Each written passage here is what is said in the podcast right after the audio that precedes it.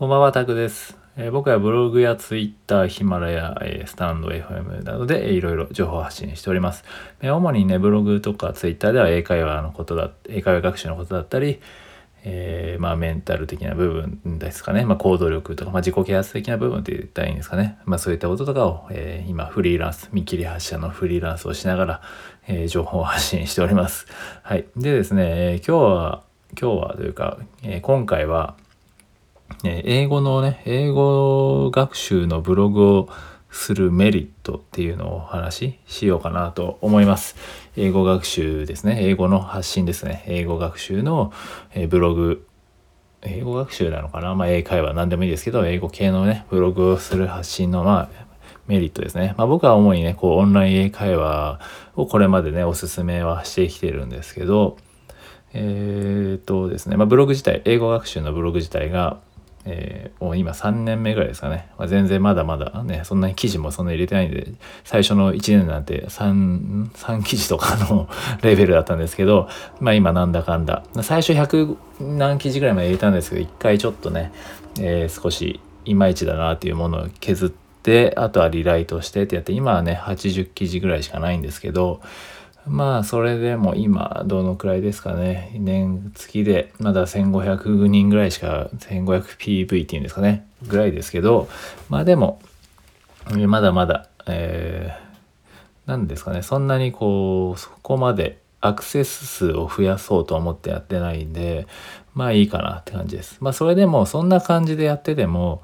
えー、いい何がいいかってまあもう自分ね今この英語のハードルをいかに下げるかっていう見てねつもりでやっているので、まあ、全別に僕は上のレベルを目指すとかっていうよりかはその英語をねこれから始める人たちに英語ってそんな難しくないよっていうハードルをね下げるために発信をしてるんですけど、まあ、そもそも僕も英語はそんな興味も 興味もなかったのにこんなね英語の発信をしてるっていうレベルなんですけどまあそれをねなぜなぜかっていうとやっぱりなんか無駄な無駄にお金使うとかなんかよくわかんないマーケティング、英語のビジネスのマーケティングみたいなのにこう操られてというか、まあ、ある意味洗脳されてみたいな感じで、やってきてるんじゃないかなっていう感じをね僕は海外に出てみてそれをすごい感じてでじゃあ英語の発信をしていこうってなった時に最初はね、えー、やっぱりその、まあ、ブログをじゃあ始めようってなったらやっぱり最初はもう僕ももちろん正直に言えばお金を稼ぐためにじゃあやろうってなった時にやっぱりその TOEIC なんですよね。お金をじゃあ稼ぐためにじゃあ TOEIC をやってる人をターゲットにするっていうのがやっぱりその成功法というかやっぱり一番お金をかけてるしね日本人がお金をかけてる部分ですし、まあ、特にそういうのまあ言っちゃうと TOEIC の600点ぐらいを目指している人たちをターゲットにすると、えー、儲かるよみたいな感じでよく言われました。でなんで僕も最初はね、えー、そんな TOEIC 受けたこともなかったですけどじゃあ稼げるならそこをターゲットにやっていこうかと思ってやった結果書けなかったんですよね。全く。3記事ですからね1年で。なんかやっぱり興味なかったというか TOEIC にそんな力も入ってないしなんか別にそんな思い入れもないしえー、そもそも僕はそんなんかある意味言ってしまえばちょっとね、えー、うんなんかよくよくは思ってない よくは思ってないって言ったらあれですけどなんかそんなに、どうなんだろうなっていう目で見てる側なので TOEIC に対しては。もちろんね別に何も否定とかはしないですけどそのね仕事とかをね、えー、就職するためにはやっぱりそう取らなきゃいけないっていう部分もあるしまあいろいろね趣味でやってる方もいるのでまあそれは別に全然どうでもいいんですけどはい。まあ、僕はそんなにこうやっぱり TOEIC、まあ、基本的に僕はその英会話っていうことところに特化してるんで、まあ、そこはまあどうでもいいんですけど、まあ、そんな発信をしてきて、えー、まあ何が良かったって、まあ、こんなね別にアクセスもないし、まあ、それでもこんなアクセスなくてもねちょこちょこお金は稼げてます。ありがたいことに。でも別にすごいお金ね生きていけるレベルじゃないですけどでもやっぱりそれに共感してくれる人がいるんだなっていうのをすごく感じてます。で、まあ、もっともっとね発信していかなきゃいけないんですけど、まあ、今音声配信とかもねこうやってやっていろいろ広げて、まあ、もちろんブログだけじゃなくてこうやって思いを口で伝えた方が、えー、伝え音でね音声で伝えた方が伝わりやすい部分もやっぱあるかなっていうところで今やってるんですけど何がやっぱり良かったって、まあ、だいぶ話とながらのだいぶ脱線してましたけど何この英語学習系のねブログを始めたメリットって言ったらまあ何ですかね。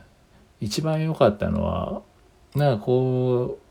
なんかサービスね英会話サービス系の人たちから声をかけてもらってじゃあこれを試してもらって、えー、発信してもらっていいですかみたいなこととかも言われてまあ実際ねある程度23万するような教材もタダで使わせてもらったりとか、ね、そういうのはえー、あってあ僕はなんかそれいう意味ではすごくいいですね良かったなと思います。あの別に自分もそこまでねこれまで英語もほぼ独学しかしてない来てないですけど,、えー、どうこういうサービスがあるんだなとかっていうのも知れるしそれを使いながらねあこういう勉強法もあるんだなっていうふうに学べるんであすごく、えー、そういった意味ではねこう続けてきてよかったなと思います。はい、なんでそこをねもしこれからまあ別にねお金を稼ぐとかっていうよりかその英語自分のね思考の整理にもなるし自分のアウトプットにもなるし、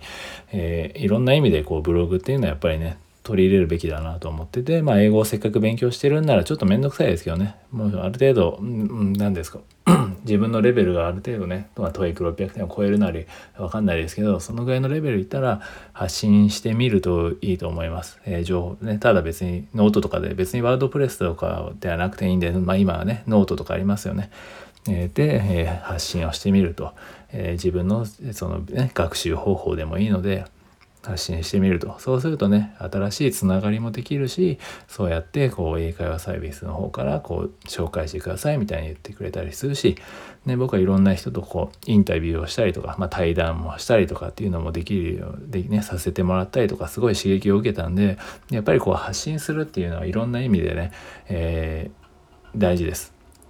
でやっぱり外に出さないと中に入ってこないっていうねそういう、まあ、自然界的な話もあります。自然界のね、えー、断り的なね話もありますけどね。やっぱりそこに留めていたらやっぱり新しいものも入ってこないので外に出してみることで新しいまたものも入ってくると、えー、そういうことはあるので、えー、ぜひねえー、せっかくこう学ぶんであればどんどんアウトプットしていっていったらいいのかなっていうふうに、えー、僕の経験から、えー、思います。なんで是非ね、えやって英語とかまあ別に英語だけに限らずですけどね。はい。何でもそういったことをやっていくと、え今後はすごくやっぱりいいですよっていうとこですね。やっぱり情報発信は積極的に、えやるべきだなっていうのは思いますし僕もこうやって、え1年目はね3記事しか書けなかったですけど今はなんだかんだ7080ぐらい書いてるんでえー、じゃあ良かったなと思います。で続けてきた結果いろんなつながりもできたし、